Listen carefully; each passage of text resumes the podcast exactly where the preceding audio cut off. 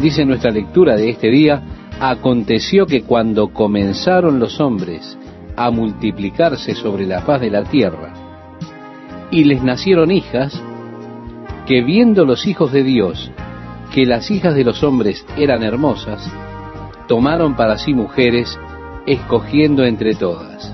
Y dijo Jehová, no contenderá mi espíritu con el hombre para siempre, porque ciertamente él es carne, mas serán sus días ciento veinte años.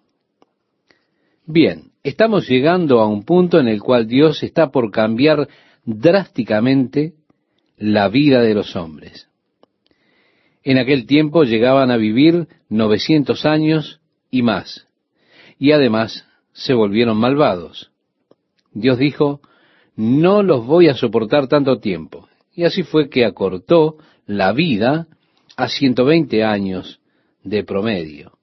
Así que la drástica alteración vino luego del diluvio, esa alteración de la vida del hombre que puede ser fácilmente explicada debido a la pérdida de la manta protectora que cubría la Tierra, hecho que permitió una mayor radiación cósmica y la consiguiente mutación de las células que causan el envejecimiento del hombre. Este es un pasaje muy especial y tenemos una pregunta que es muy común oír. ¿Quiénes son los hijos de Dios que se mencionan allí? Hay quienes dicen que son los descendientes de Set, los setitas. Las hijas de los hombres eran las canaanitas, las descendientes de Caín. De acuerdo con esta teoría, esto es lo que sucedía. Y tenemos allí que la línea piadosa de Set comenzó a vincularse y así entonces tenemos que la línea piadosa de Set comenzó a vincularse maritalmente con la línea impía de Caín. Y el producto, difícil de explicar, fue que hubo gigantes. En fin, esa es una teoría.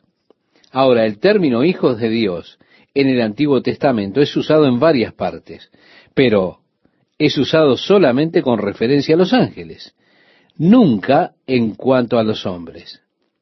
En el libro de Job, en el capítulo 1, los hijos de Dios vinieron un día a presentarse delante de él, entre los cuales vino también Satanás, haciendo alusión a los ángeles. Aparentemente podría ser que allí, en el capítulo 6, hace referencia a ángeles, cuando estamos estudiando este pasaje en el libro de Génesis. Ángeles que habían comenzado a entremezclarse y entrelazarse con la humanidad. Usted dirá, espere un minuto. Jesús dijo que los ángeles no se casan ni se dan en casamiento en los cielos. Y eso es verdad. Pero Cristo no dijo que los ángeles no tuvieran sexo en cuanto a género. Él dijo que no se casaban ni se daban en casamiento. Y es interesante que la Biblia se refiere a ellos siempre en género masculino. Ahora, hay dificultad en este versículo si usted trata de aplicarlo a la línea piadosa de Seth y a la línea impía de Caín. Hay también dificultades si usted lo aplica al casamiento de los ángeles con los hombres. Pero leemos en el versículo 4 que nos dice, había gigantes en la tierra en aquellos días, y también después que se llegaron los hijos de Dios a las hijas de los hombres, y les engendraron hijos. Estos fueron los valientes que desde la antigüedad fueron varones de renombre. Es decir, allí aparece una especie de super raza de gigantes que surgió como resultado de esta relación en el Nuevo Testamento leemos que aquellos ángeles que no guardaron su dignidad, sino que abandonaron su propia morada, los ha guardado Dios bajo oscuridad en prisiones eternas para el juicio del gran día. Parece ser que hubieron ciertos ángeles que quizá no guardaron su dignidad o su primer estado. Posiblemente fueron estos que descendieron y comenzaron a casarse con las hijas de los hombres hay muchas cosas interesantes de las cuales no sabemos las respuestas. Esta creo que es una de ellas. Y vio Jehová que la maldad de los hombres era mucha sobre la tierra, y que todo designio de los pensamientos del corazón de ellos era de continuo solamente el mal. Y se arrepintió Jehová de haber hecho hombre en la tierra y le dolió en su corazón. Y dijo Jehová, raeré de sobre la faz de la tierra a los hombres que he creado, desde el hombre hasta la bestia y hasta el reptil y las aves del cielo, pues me arrepiento de haberlos hecho. Siempre que nos encontramos con la frase Dios se arrepintió, vemos que es algo difícil de manejar, puesto que las escrituras enseñan que Dios no es hombre para que mienta, ni hijo de hombre para que se arrepienta. En otras palabras, Dios que es omnisciente, Él sabía desde el principio lo que iba a acontecer. Por lo tanto, podemos preguntarnos qué significan las escrituras que Dios se arrepintió. ¿Se arrepintió Jehová de haber hecho al hombre en la tierra? Bueno, es muy difícil hablar de Dios con términos humanos porque estamos limitados a la terminología humana. Por consiguiente, ciertas acciones de Dios que debo describir, ¿cómo lo haré con un lenguaje que podamos entender?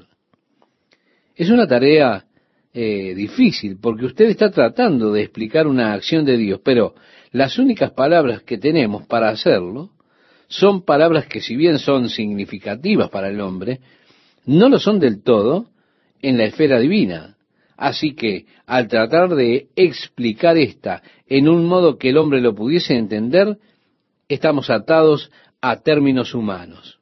Por tanto, le atribuyo a Dios una capacidad humana, aunque en realidad el arrepentimiento, según Dios, no es como si yo me arrepintiese acerca de alguna cuestión. No puedo entender la acción de Dios debido a que sus caminos están por encima de nuestros caminos y están más allá de nuestra comprensión. Dios sabía desde el principio todas las cosas. Él sabía que los hombres se habrían de corromper sobre la tierra. Él sabía que habría violencia y que ellos traerían sobre sí mismos la autodestrucción. De este modo describimos esta acción de Dios con términos humanos. Aún así, las escrituras declaran que Dios no es hombre para que mienta, ni hijo de hombre para que se arrepienta. Y créame, yo no tengo otras palabras para describir la acción de Dios y debo hacerlo en términos humanos aunque no implica el arrepentimiento hacia el cual un hombre tendría que cambiar. Dios dijo, mirad, yo soy el Señor Dios, yo no cambio. No, estimado oyente, Él no tiene que cambiar, Él es Dios. Entonces, Dios declara la destrucción de la tierra. Y también leemos, pero Noé halló gracia ante los ojos de Jehová. Estas son las generaciones de Noé. Noé, varón justo, era perfecto en sus generaciones. Con Dios caminó Noé. Piense en medio de un mundo malvado y corrompido, en el cual todo pensamiento era continuamente el mal, allí había un hombre en la tierra que caminaba junto a Dios en armonía, en compañerismo con Dios, como expresa la palabra de Dios. Con Dios caminó Noé. Qué testimonio y qué testigo Noé. Continúa la Biblia diciendo, y se corrompió la tierra delante de Dios, y estaba la tierra llena de violencia. Y miró Dios la tierra, y he aquí que estaba corrompida, porque toda carne había corrompido su camino sobre la tierra. Dijo pues Dios a Noé, he decidido el fin de todo ser, porque la tierra está llena de violencia a causa de ellos, y he aquí que yo los destruiré con la tierra. Hazte un arca de madera de gofer, harás aposentos en el arca, y la calafatearás con brea por dentro y por fuera, y de esta manera la harás. De trescientos codos la longitud del arca, de cincuenta codos su anchura, y de treinta codos su altura. Un codo alrededor de 45 centímetros de largo. Esto significa que el arca tenía 135 metros de longitud. Tenía también 22 metros y medio de ancho y 13 metros y medio de altura. Tendría tres pisos con una altura de cuatro metros y medio cada uno. Un barco muy bonito, en verdad, tenía un volumen de 41 mil metros cúbicos de capacidad. Esto es el equivalente a 522 vagones de tren. Así que si usted tiene un tren con 522 vagones cerrados, podría llevar allí varios animales, ¿verdad?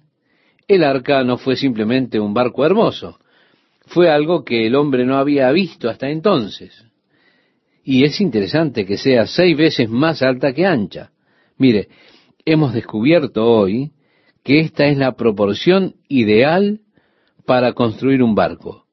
Su longitud en relación con su anchura. Muchas de nuestras embarcaciones modernas tienen el mismo radio, uno, o sea, 135 metros por 22 metros y medio, en una proporción de 6 a 1. Muchas veces las personas tienen dificultad con esta historia del diluvio, la historia del arca, los animales entrando, la preservación del hombre y del animal. Pero existen excelentes libros escritos al respecto sobre este asunto. El doctor Wycombe y el doctor Morris se unieron para hacer un libro llamado El Diluvio de Génesis, el cual es quizá uno de los más eruditos de todos los libros que se han escrito sobre este tema. Hay continuos reportes de un gran barco incrustado en los hielos del monte Everest, y estos se remontan al tiempo de Marco Polo. Marco Polo reportó este barco allí en el hielo y cómo la gente de la zona hablaba acerca de él. En el año 1917 hubo un reporte de un piloto ruso que en un largo y caluroso verano se encontraba sobrevolando el área del monte Ararat y él fue allí y vio este barco debajo como una mancha que estaba allí en el hielo. A partir de su historia se formó una expedición, pero cuando regresaron había estallado ya la revolución bolchevique y toda la evidencia recabada fue destruida. El piloto, un tiempo después, fue a Canadá y contó su historia, la cual causó que otros trataran de encontrar, trataran de localizar este barco.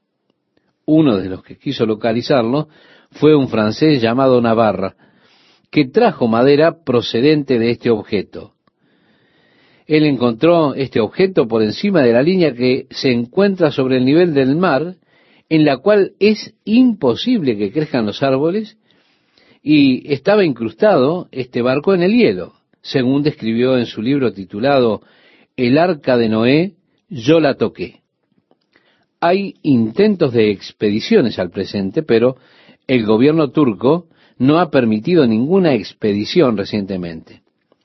Hay científicos que estarían interesados en ir allá arriba al monte para solucionar de una vez por todas este asunto, pero el gobierno turco por ahora está en contra de esto así como lo está haciendo el gobierno de Siria en cuanto a permitir excavaciones donde se encontraron las tabletas de Ebla, debido a que estas tabletas prueban la existencia de Abraham y de David, entre otros.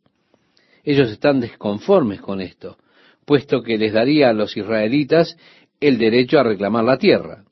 Así que el gobierno sirio les pidió que no hiciesen más excavaciones en el área donde se hallaron las tabletas para que para evitar el efecto adverso que esto podía tener debido a que son un estado diferente al Estado de Israel. Si el arca fuese descubierta, esto crearía un problema que sería interesante para los científicos en cuanto a cómo pudiese ser posible que un barco llegase tan alto. ¿Cómo fue que hicieron para transportar los materiales hasta allí para poder construirlo? Sería interesante, ¿no es cierto? Pero Jesús dijo, antes, bienaventurados los que no vieron y creyeron. Y si se requiere el descubrimiento del arca para hacer que usted sea un creyente, bueno, yo me siento apenado por usted, pero deseo que la descubran así usted de todas maneras se transformará en un creyente. Existe otra evidencia interesante de que el mundo experimentó un diluvio universal. Por supuesto que la idea de un diluvio mundial se opone a la teoría de la uniformidad sobre la cual se basa la evolución. Y es interesante ver que los científicos no siempre son honestos. Les gusta aparecer como hombres de ciencia, pero muchos de ellos tienen ciertas teorías por las cuales han jurado y el cambiar reportaría descrédito para ellos. Su orgullo entonces no les permite hacer eso cualquier evidencia que sea traída por alguien destruirá al menos una de sus teorías aceptadas como científicas. Entonces es rechazada de inmediato crucificando a la persona y a su obra. Emanuel Berikowski salió al comienzo con un libro llamado Mundos en colisión. Este libro fue publicado primeramente por la editorial Macmillan esta publicó muchos libros de texto para escuelas. Y esto provocó el enojo de profesores por la evidencia presentada por Emanuel Velikovsky en su libro Mundos en Colisión, el cual demostraba la imposibilidad de la uniformidad desaprobándola. Así que fue tal la queja que levantaron contra la compañía Macmillan que ésta tuvo que dejar de publicar el libro. Doubleday tomó los derechos y comenzó a publicarlo. Pero ellos estaban tan determinados a no permitir que se hiciera público este libro, que cuando salió al mercado hubo un gran furor y una gran retractación de las cosas que él había dicho antes de haber sido publicado el libro. Por lo tanto, antes de que las personas tuviesen la copia completa del libro, ellos ya estaban escribiendo refutaciones sin siquiera saber qué era lo que el libro decía. Todo para mantener su teoría viva. Y esta es que el hombre vino a existir por un proceso evolutivo. La razón por la cual aman tanto esta teoría es porque mediante ella es posible excluir a Dios de todo el sistema. Déjeme decirle esto concerniente a Manuel Bericoge, estimado oyente. Primero, él realmente no cree que la Biblia sea la palabra de Dios. De hecho, hay partes de esta que él rechaza por completo. Él no es un cristiano tampoco. Él es un científico judío.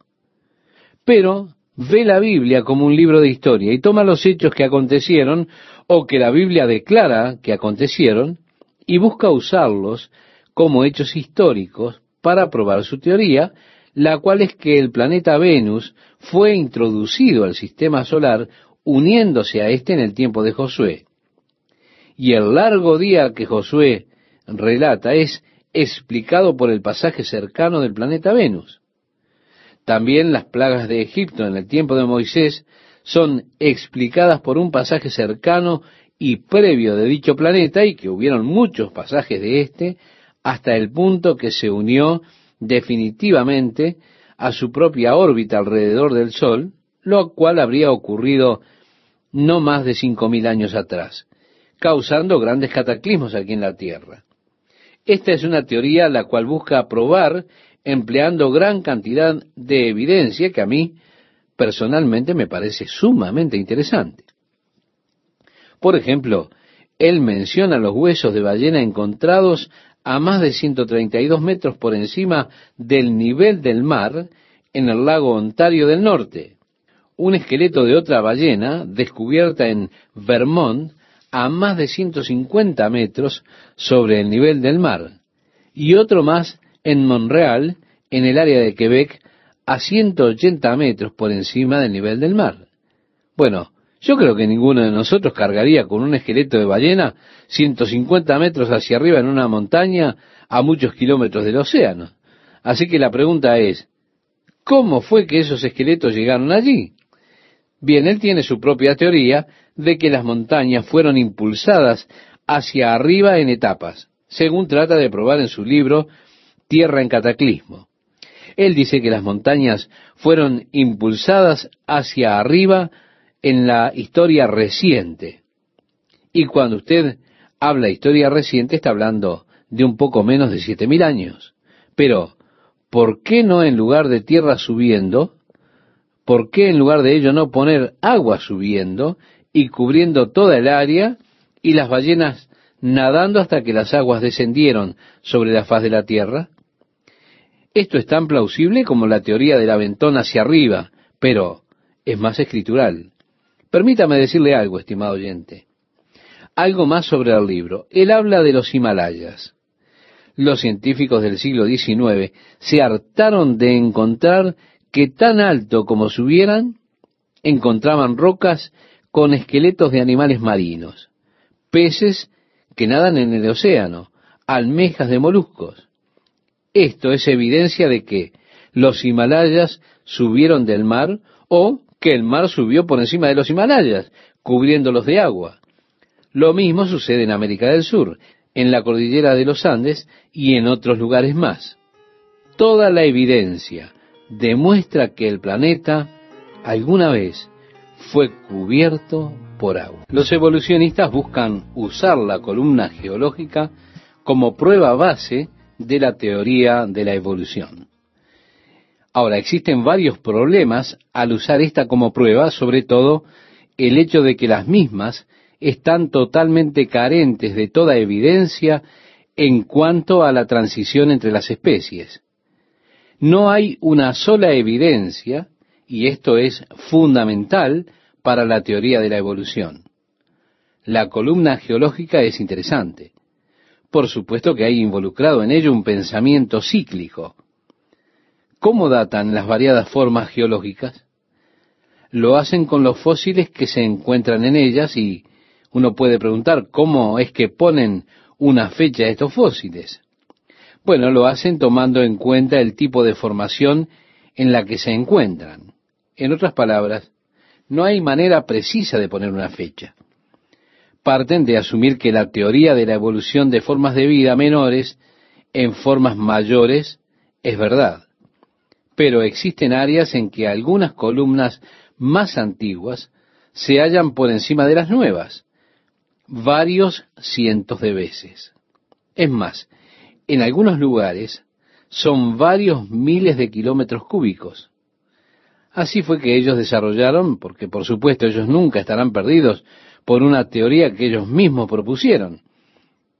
Ellos desarrollaron esa teoría conocida como panqueque, que de algún modo, al igual que un panqueque, toda esta cosa se volteó invirtiendo las columnas. Pero si usted cree en el diluvio, usted no tiene problema alguno con la columna geológica. Todo fue hecho según su especie, como Dios lo dijo. Y el diluvio es en verdad una explicación mucho más plausible para esta columna geológica y está en total armonía con el modelo que está establecido por Dios de creación según su especie. Porque de esta manera usted no requiere ninguna transición de formas entre especies. Así que el diluvio nos brinda a nosotros una explicación acertada de la columna geológica, siendo esta una de las evidencias de la existencia de este diluvio. El apóstol Pedro, a pesar de haber escrito hace dos mil años, parece haber tenido la idea clara en su mente, puesto que él dijo, sabiendo primero esto, que en los postreros días vendrán burladores andando según sus propias concupiscencias y diciendo, ¿dónde está la promesa de su advenimiento? Porque desde el día en que los padres durmieron, y bueno, esta es la doctrina de la uniformidad, todo continúa como fue desde el principio. Así que el apóstol Pedro vio desde antes esta teoría de los burladores, que se estarían burlando de la Biblia y de las promesas en cuanto al retorno de Jesucristo. Todas las cosas permanecen así como desde el principio de la creación. Pero el apóstol Pedro dice algo de ellos. Estos ignoran voluntariamente que en el tiempo antiguo fueron hechos por la palabra de Dios los cielos y también la tierra, que proviene del agua y por el agua subsiste, por lo cual el mundo de entonces pereció anegado en agua. Lo único que contaría con el aval de toda la evidencia es esto. Pero ellos ignoran voluntariamente este hecho. El apóstol Pedro lo dejó marcado de antemano, pudiéndolo ver por medio del Espíritu de Dios. Así que la Biblia, estimado oyente, le va adelante al hombre. Dios le dio a Noé las dimensiones del arca. Esta tendría una ventana de unos 45 centímetros, la cual sentirían que era todo lo que tenían como camino hacia afuera. En otras palabras, había esta abertura en lo alto para proveer ventilación y aire fresco, por supuesto. Con todos estos animales durante un periodo de tiempo, usted también querría ventilarse, ¿verdad? Así que con 45 centímetros. Bien, y dice, y pondrás la puerta del arca a su lado y le harás piso abajo, segundo y tercero.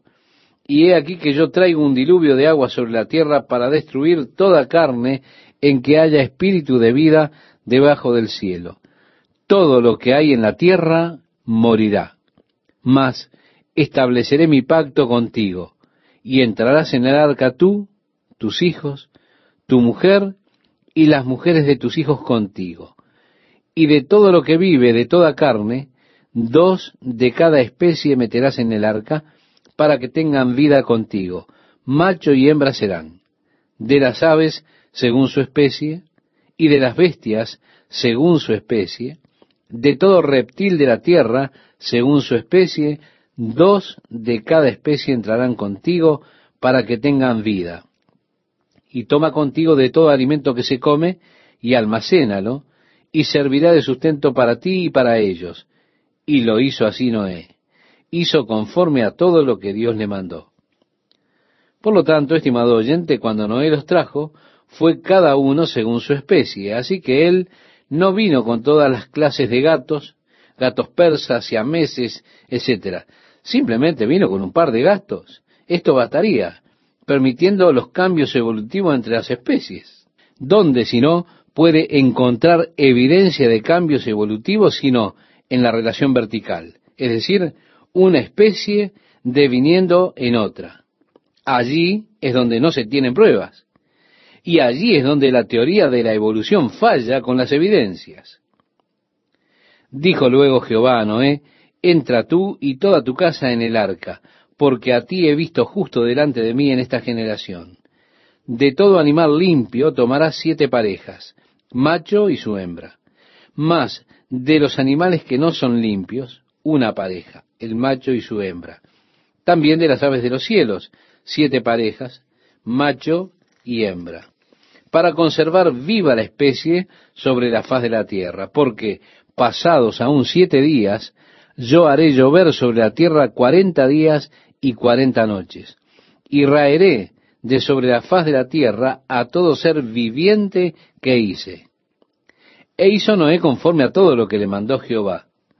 Noé de seiscientos años, cuando el diluvio de las aguas vino sobre la tierra. Y por causa de las aguas del diluvio, entró Noé al arca y con él sus hijos, su mujer y las mujeres de sus hijos de los animales limpios y de los animales que no eran limpios, y de las aves y de todo lo que se arrastra sobre la tierra. De dos en dos entraron con Noé en el arca, macho y hembra, como mandó Dios a Noé. Y sucedió que al séptimo día las aguas del diluvio vinieron sobre la tierra. El año seiscientos de la vida de Noé, en el mes segundo, a los diecisiete días del mes, aquel día fueron rotas todas las fuentes del grande abismo y las cataratas de los cielos fueron abiertas. Ahora bien, usted recuerda que en el primer capítulo de Génesis Dios instaló un espacio, el Raquillá, los cielos, separando las aguas de arriba de ellos con las aguas que estaban sobre la tierra. Esta agua era condensada y vertida hacia la tierra, pero con esto de abrirse las fuentes del abismo, hubo un gran cataclismo, sin lugar a dudas, un impulso hacia arriba de las montañas. Es posible que en este tiempo los Himalayas hayan ascendido por encima del mar al colapsar las demás montañas en el agua.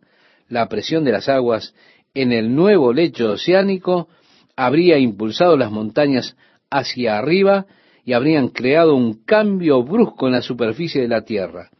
Y no me queda la menor duda de que se produjeron cambios dramáticos en lo que respecta a la geografía terrestre durante el periodo del diluvio, cuando las montañas desaparecieron, las fuentes se abrieron, la lluvia descendió, la presión de los nuevos océanos y el cambio en esto, lo cual ocasionó grandes, grandes cambios. Solía haber un vasto océano en medio de Norteamérica, en el área de Salt Lake, y se piensa que esto es todo lo que queda de lo que una vez fue dicho océano. Pero han existido cambios cataclísmicos, empujones hacia arriba, podríamos llamarle, presiones por cambios en el lecho marino y demás. Y todo testifica de la verdad. El relato bíblico de que hubo un levantamiento cataclísmico en el cual las fuentes del abismo fueron abiertas, los cambios de los rangos de las montañas, los empujones hacia arriba, otras áreas hundiéndose y desapareciendo. Podría ser que eso haya ocurrido con el continente perdido de la Atlántida, que hay en realidad una cantidad de evidencias de que existió y pudieron ser eliminados por esta gran inundación por el cambio pleno de las estructuras. Han encontrado en el medio del Atlántico vastos depósitos de arena. Usted únicamente tiene esta arena en las costas, en la playa. Gran parte del mar está cubierto por sedimentos a través de los siglos. El sedimento se asienta en el fondo del océano, pero estos grandes lechos de arena son algo que ellos no pueden explicar en el medio del Atlántico, mostrando que una vez esto fue una playa, una costa. ¿Por qué esto no estaba cubierto por varios pies de sedimento? Qué interesante, ¿verdad? Todas cosas realmente interesantes que los científicos no han calculado, pero el diluvio, con los cambios de superficie en la Tierra, podría fácilmente explicar todas estas cosas. Y seguimos con nuestra lectura, nos dice, y las cataratas de los cielos fueron abiertas y hubo lluvia sobre la tierra cuarenta días y cuarenta noches. En ese mismo día entraron Noé y Sem, Cam y Jafet, hijos de Noé, la mujer de Noé y las tres mujeres de sus hijos, con él en el arca.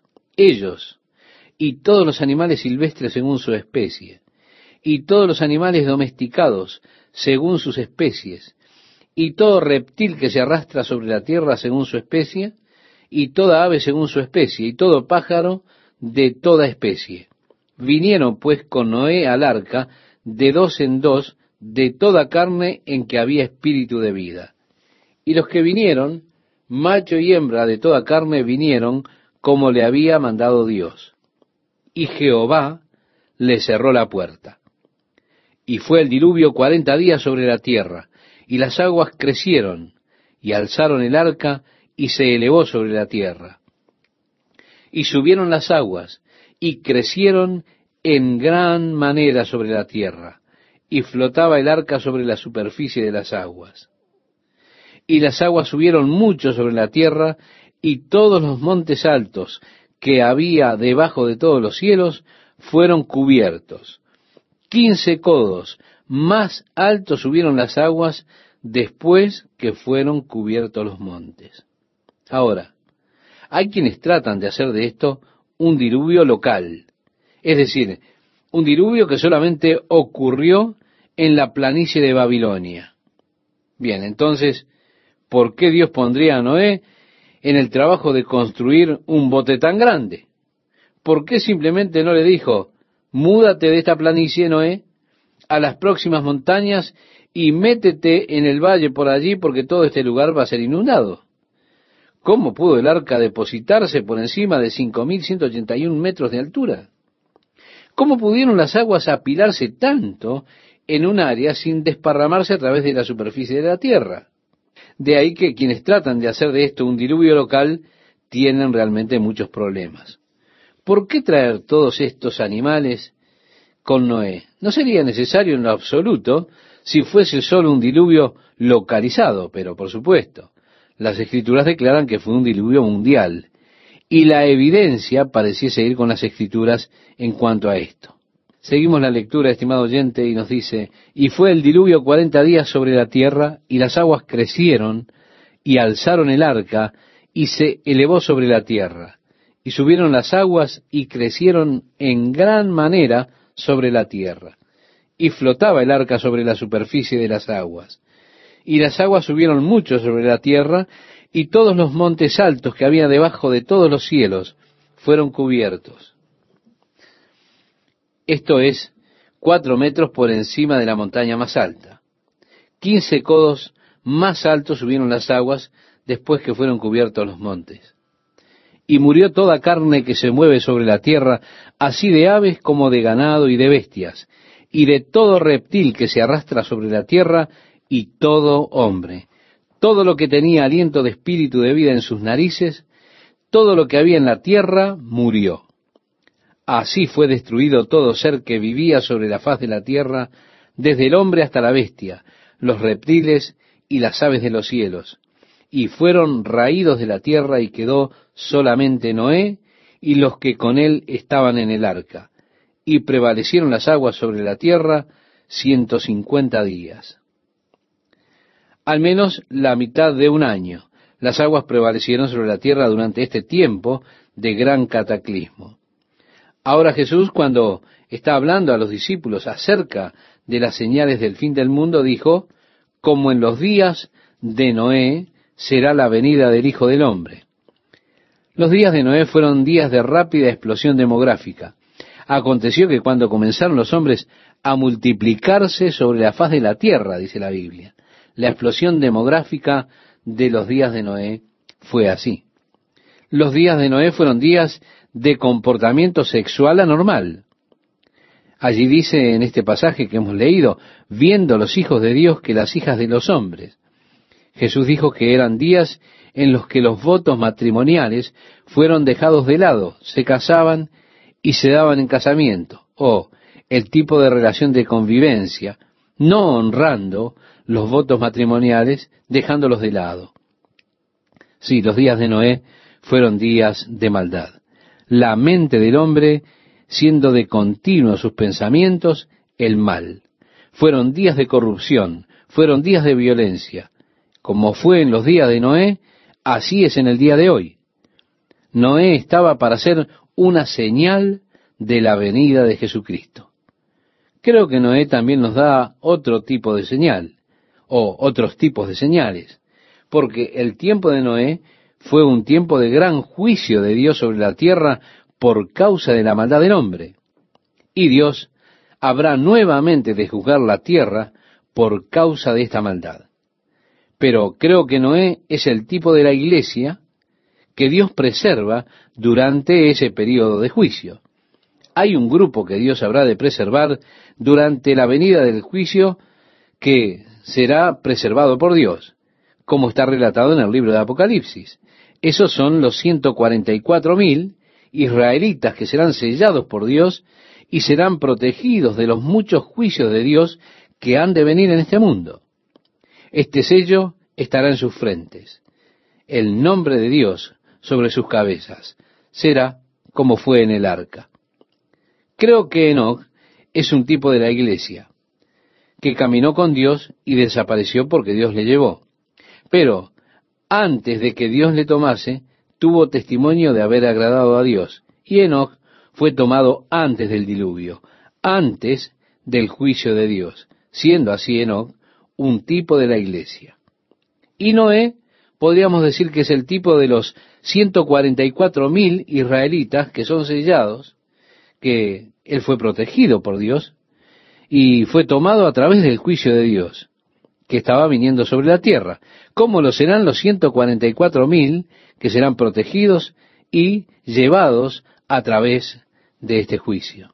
Lo interesante para mí es que Dios colocó a Noé en el arca y él, Dios mismo, cerró la puerta.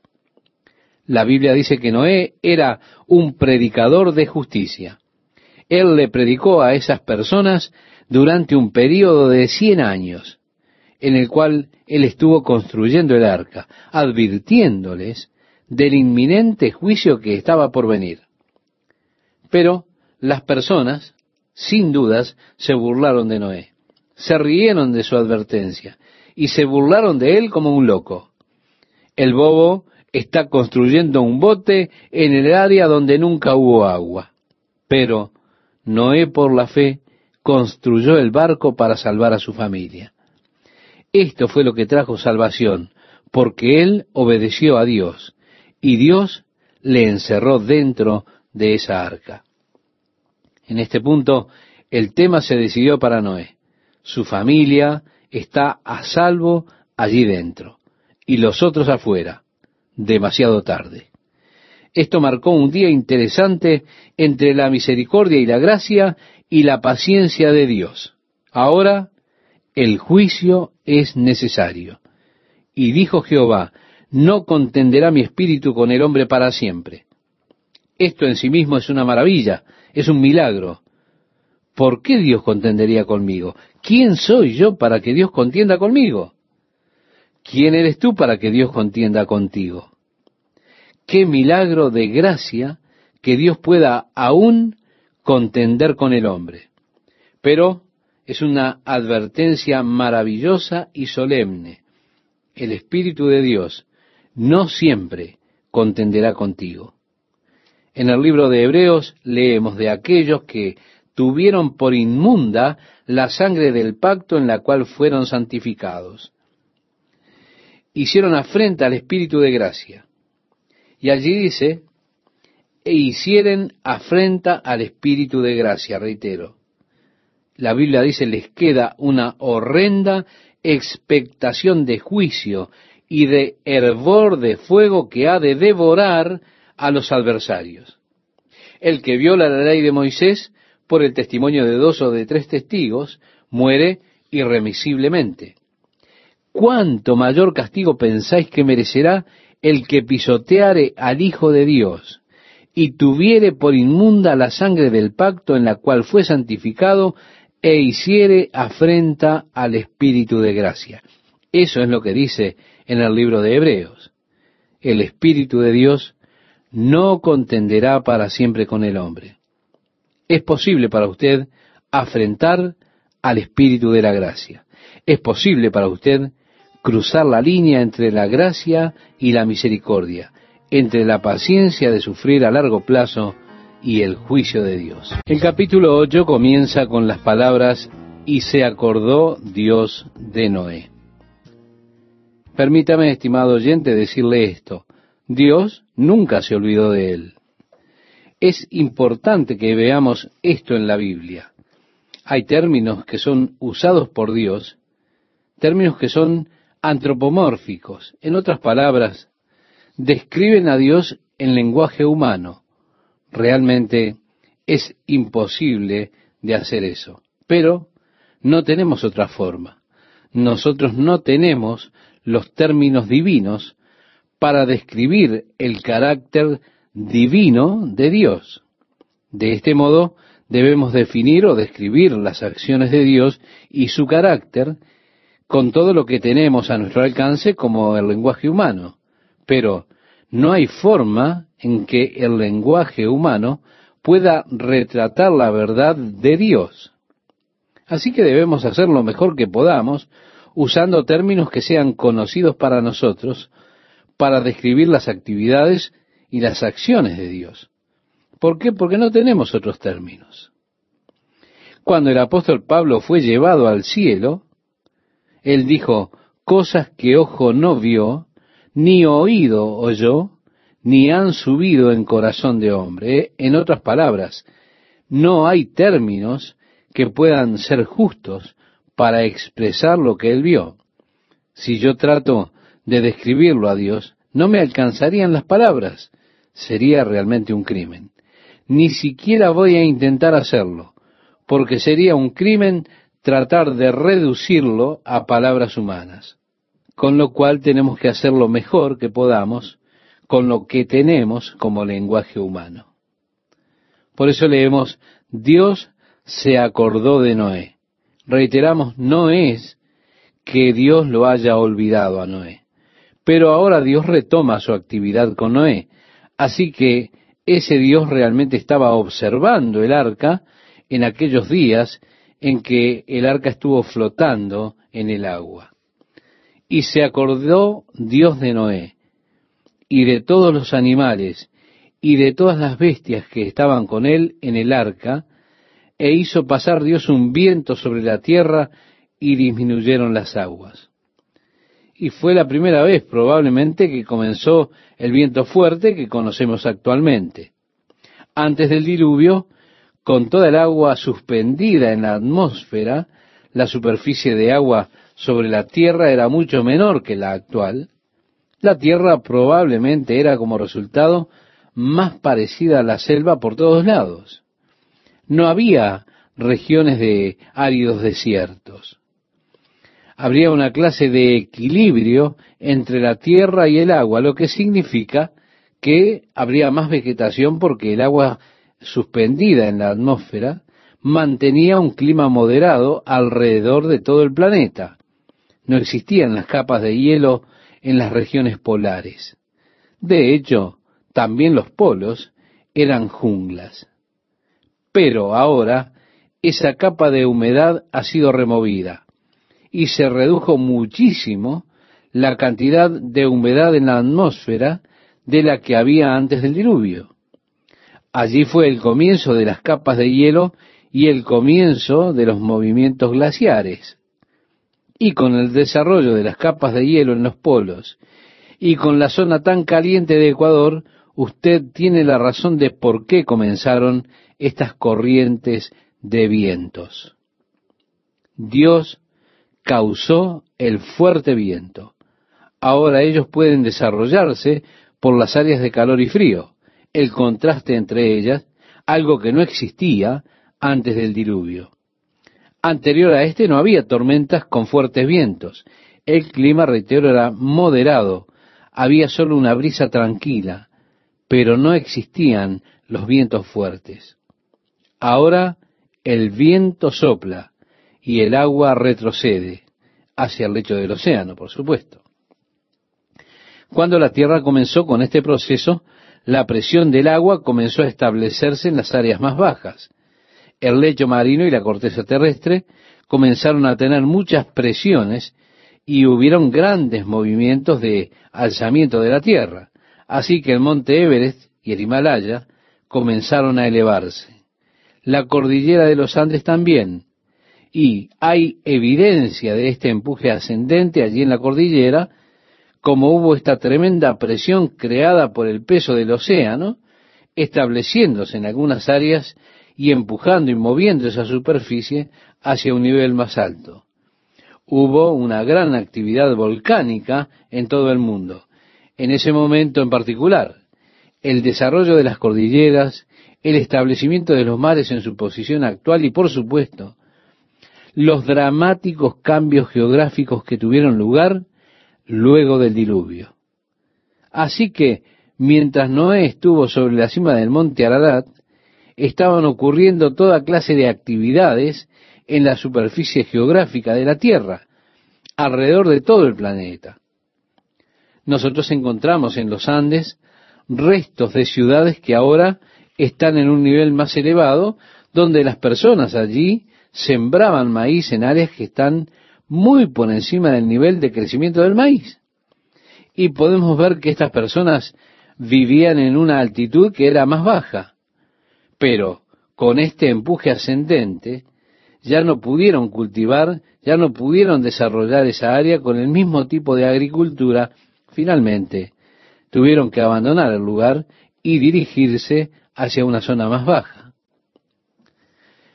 La Biblia dice, y se cerraron las fuentes del abismo y las cataratas de los cielos, y la lluvia de los cielos fue detenida.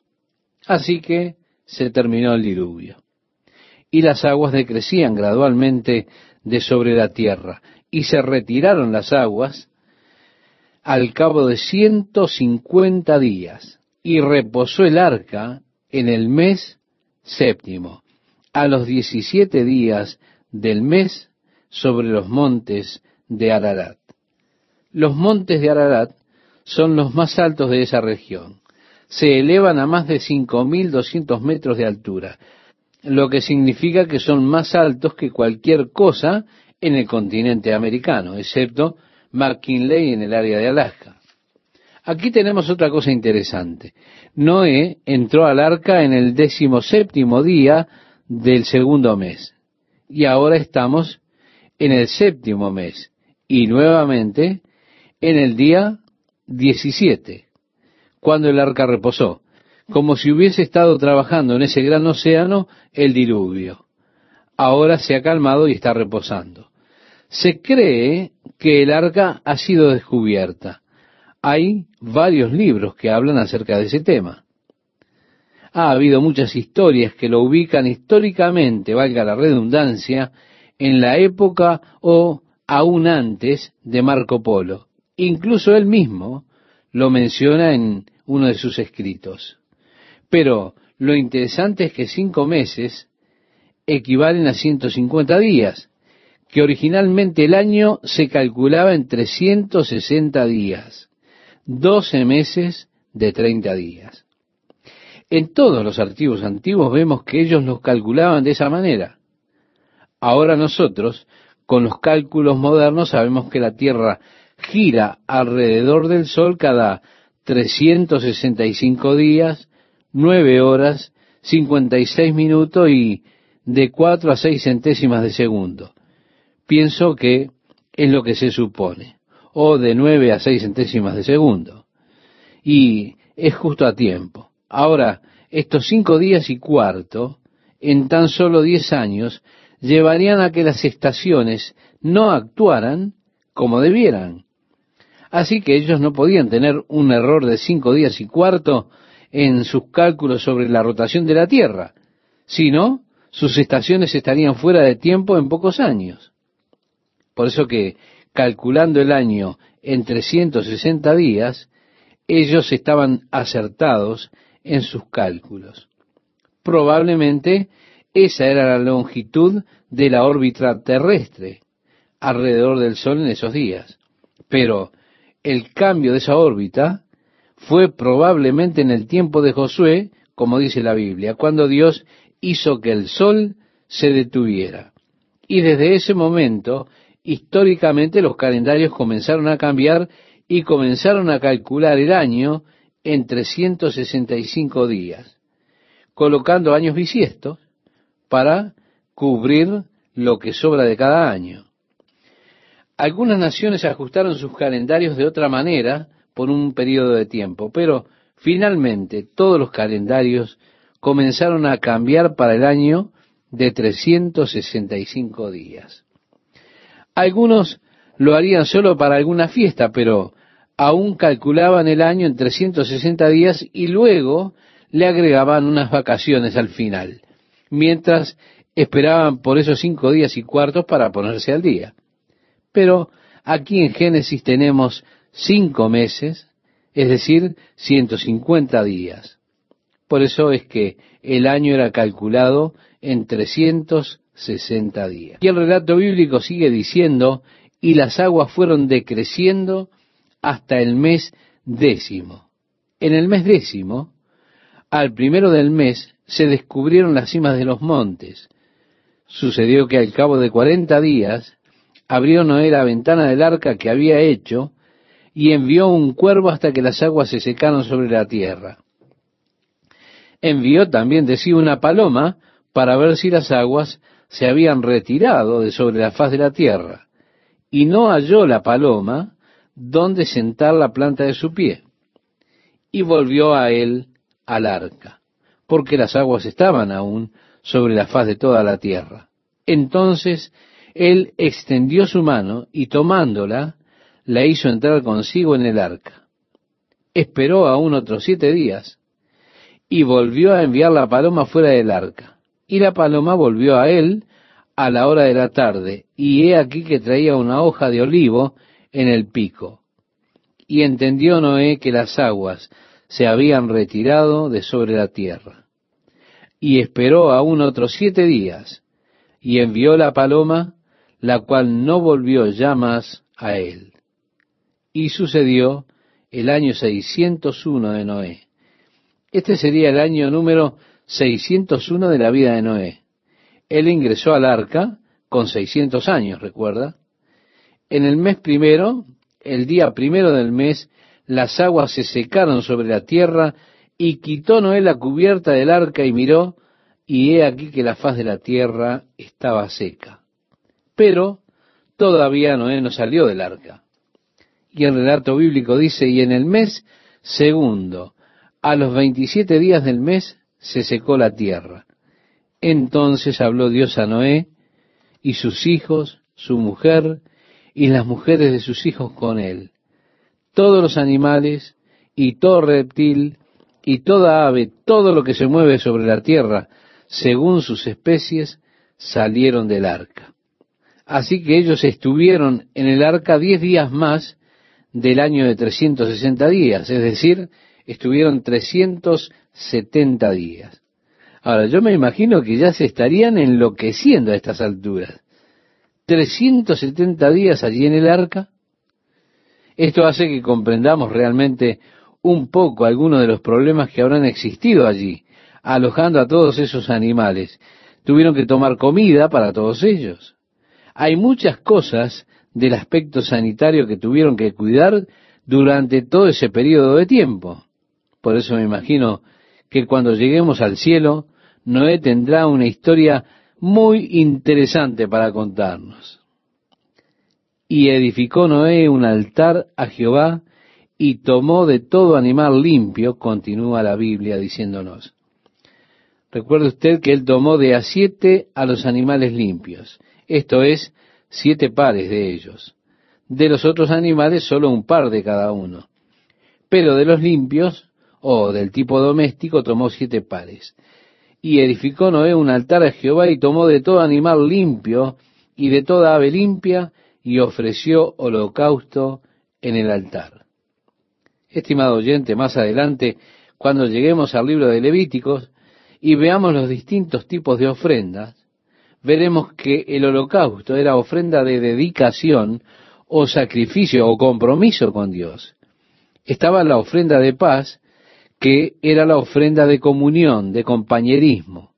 Estaba también la ofrenda del pecado, o por el pecado. Pero el holocausto era la ofrenda de consagración a Dios. Así que lo primero que hizo Noé al salir del arca fue establecer ese compromiso con Dios, una ofrenda de consagración y de compromiso con Él.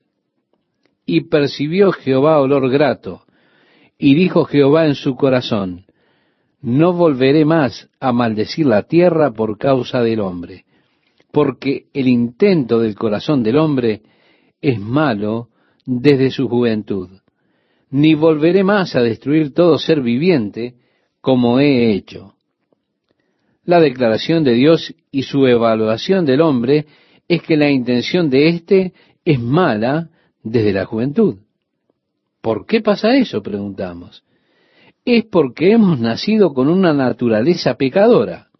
Ahora, la Biblia habla acerca de Dios y su trato con nosotros y dice, Él sabe que somos polvo. Y comprendiendo que nosotros somos polvo, conociendo nuestras debilidades, Él ha hecho provisión para que nosotros seamos más fuertes. Nosotros nunca podemos excusarnos y simplemente decir, bueno, mis intenciones son débiles desde mi juventud, solo soy polvo y yo soy así. Cederé a mis impulsos carnales. No, no, no, nunca. El hecho de que Dios sepa que nosotros somos polvo y que nuestra imaginación es continuamente mala, no significa que entonces Dios perdona el mal. Pero Él ha hecho la provisión de que podamos tener un nacimiento espiritual y de esa manera podamos entrar y tener ese poder, esa dimensión de poder que Él tiene para nosotros. Seguimos la lectura, estimado oyente. Mientras la tierra permanezca, no cesarán la sementera y la siega, el frío y el calor, el verano y el invierno, y el día y la noche. Esta fue la declaración de Dios para Noé. La palabra de Dios aún es verdad. Hay frío, calor. Bueno, básicamente tenemos nuestras estaciones, verano, invierno, día y noche, siembra y cosecha, son los ciclos de Dios, el pacto que Dios hizo con Noé. Bendijo Dios a Noé y a sus hijos y les dijo, fructificad y multiplicaos, llenad la tierra. Así que el mismo mandato que fue dado a Adán en el principio, ahora le es dado a Noé. Porque se está comenzando nuevamente con la raza humana. Esa raza que comenzó con Adán fue eliminada, con la excepción de Noé, su esposa, sus tres hijos y sus esposas. Así que podemos decir que están comenzando nuevamente a llenar la tierra. El temor y el miedo de vosotros estarán sobre todo animal de la tierra, sobre toda ave de los cielos, en todo lo que se mueva sobre la tierra y en todos los peces del mar, en vuestra mano son entregados. Todo lo que se mueve y vive os será para mantenimiento, así como las legumbres y plantas verdes, os lo he dado todo, pero carne con su vida, que es su sangre, no comeréis. Con anterioridad al diluvio, el hombre era vegetariano. Dios le dijo a Adán, toda hierba verde es para ti, todo vegetal es tuyo para comer, las semillas, los vegetales, las nueces, las frutas. Ellos estaban comprendiendo la comida del hombre antes del diluvio. Pero ahora, después del período del diluvio, Dios también incluyó carne en la dieta del hombre. Y Dios declara que el hombre ahora puede comer carne, pero hay que desangrarla por completo. Por supuesto, esto es algo que se codificó bajo la ley cuando Dios habló a Moisés. Y esto es algo muy interesante, estimado oyente. Una de las únicas partes que se encomendó a la iglesia gentil que se mantuvieran alejados de cosas estranguladas. Esto es, cuando se estrangula un animal, la sangre permanece en la carne. Así que la forma de matarlo era cortándolo para que el animal sangrara, la sangre salía y entonces sí, podían comerlo.